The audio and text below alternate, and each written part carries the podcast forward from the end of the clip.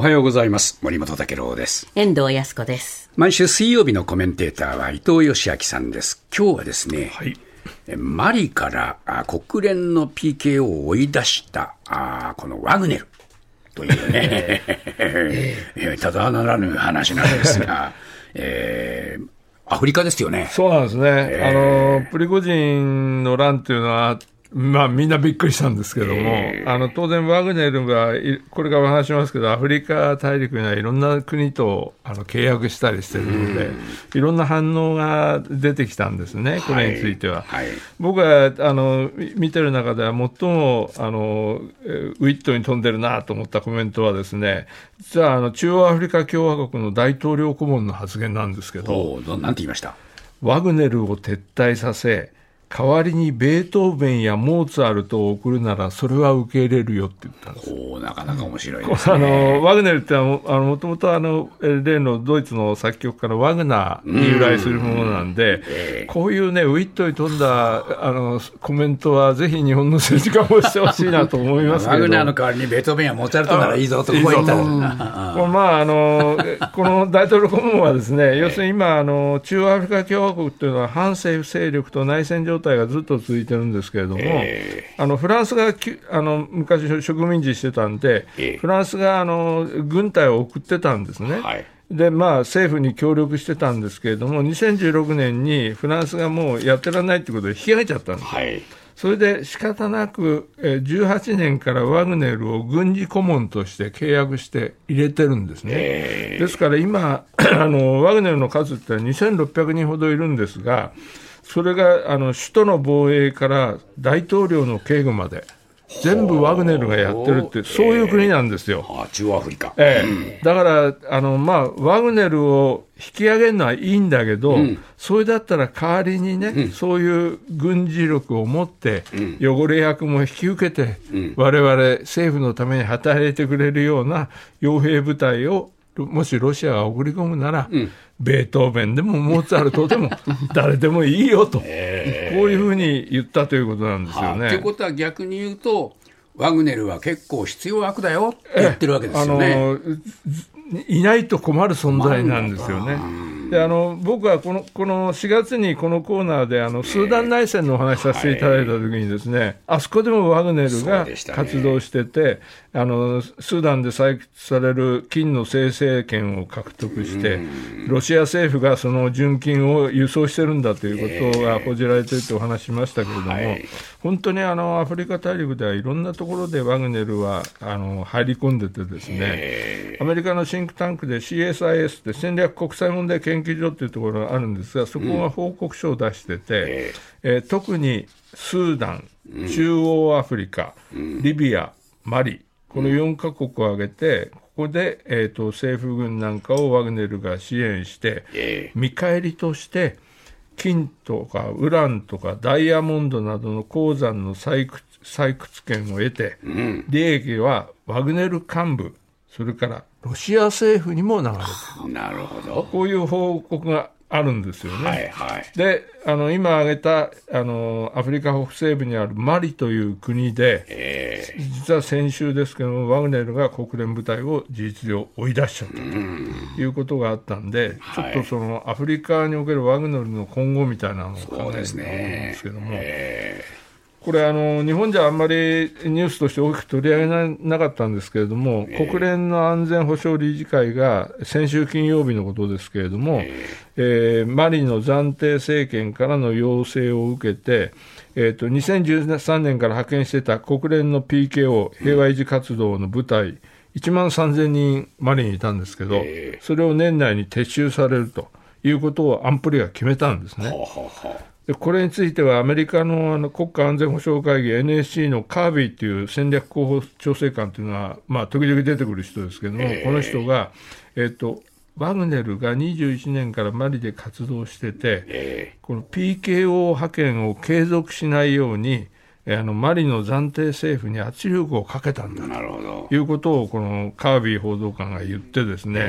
でワグネルはアフリカ諸国を搾取する意思を弱める兆候がないと、これはあの例の、えープリゴジンの乱の後もという意味で彼は言ってるんですね。なるほど。ですからあの、えーと、ワグネルにとっては、もうこの PKO 部隊は邪魔なん邪魔なんです。うん、というのは、ちょっとマリの状況をご説明しますと、えー、マリはね、あの北部で例のアルカイダっていうあのテロ組織あったじゃないですか、はい、あそあそこの系統のイスラム過激派組織っていうのは、ずっと勢力を伸ばしちゃって、これであのフランスが2013年から、これはまずいぞということで軍、軍隊を送って、このイスラム過激派組織の掃討作戦というのをや,、やってました、はい、で国連もその流れであのえー、PKO 部隊を送ったと、えー、そういうことなんですけれども、はい、あんまりうまくいってなかったんですよね。で実際、PKO 部隊の犠牲は、この今年の4月末の時点で304人というか、ものすごい数の方が亡くなってるんですよ。はあはあ、だからこれはあの PKO としては、レバノンについて犠牲が多いという、非常にあのうまくいかない例みたいなことになってたんで、えー、えー、と2020年に、ま、あの軍事政権がマリのあの当時の政府を倒して政権を取って暫定政権を今作ってるんですが、えー、これがアンチフランスなんですはあはあ、ですからロシアに接近したと。なるほど。それで2021年からワグネルと契約を結んで、えー、えー、ワグネルをまあ言ってみれば傭傭兵としてその北のあのイスラム過激派組織と対峙するという、そういう構図になってるんですが、えー、ただワグネルですので、えー、まあ、集団処刑したり、児童を誘拐したり、いろんなあの悪い話も出てきてたんですね。えーはい、で、ワグネル自体は、まあ、自由になるべくマリの中で行動したいので、その国連 PKO 部隊って別にのが邪魔なんですよ、ね、なるほど。だからいろんな制限を政府に言ってつけさせて、例えばもう飛行機飛ばしちゃいけないとか、はい、で最後に今回、ついにもう撤退してもらえと。いうことで、あの国連の影響力を完全排除しようと。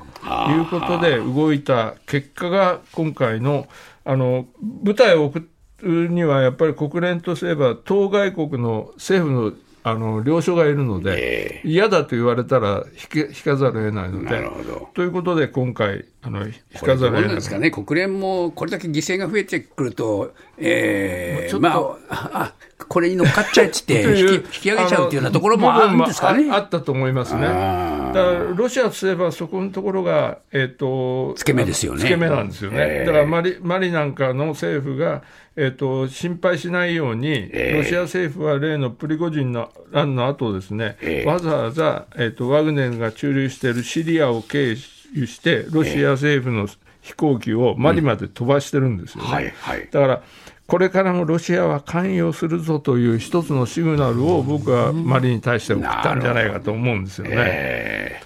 ー、どうなんでしょうか、そうなるとですね、まあ、このプリゴジンの乱があったにもかかわらず、えーロシアは、まあ、このワグネルを利用する、し続けるってことになりますか？いや、そうなんですね、僕はあの個人的にはプリゴジン自身はですね、えー、プーチンという指導者は、裏切り者は絶対許さない執念深さがあるので、えー、当面はあの大丈夫かもしれませんけれども、えー、最終的にはあの許されないんじゃないかなとは思います。プリゴジン個人は。個人は。えー、ただ、ワグネルはやっぱり、あの使い勝手は非常にいいんですよね。なるほどであのプリゴジン自身はそのワグネルはこれからも前線で活躍するぞみたいなことを言ってましたけれども、えー、えー、とプーチン大統領はそのワグネルがすごい国のお金を、えー、あの大量に受けてたんだとか、うん、配食事業で儲けてたんだとか、うん、だけどこの首都を調査しなければいけないって、ワグネルへの圧力は強化してるんですけど、えー、ワグネル自体をあのなくしてしまうかというと、はい、それはなかなか僕は難しいんじゃないかなという感じがするんですね。えー、それはなぜかというと、やっぱり今お話ししてみましたように、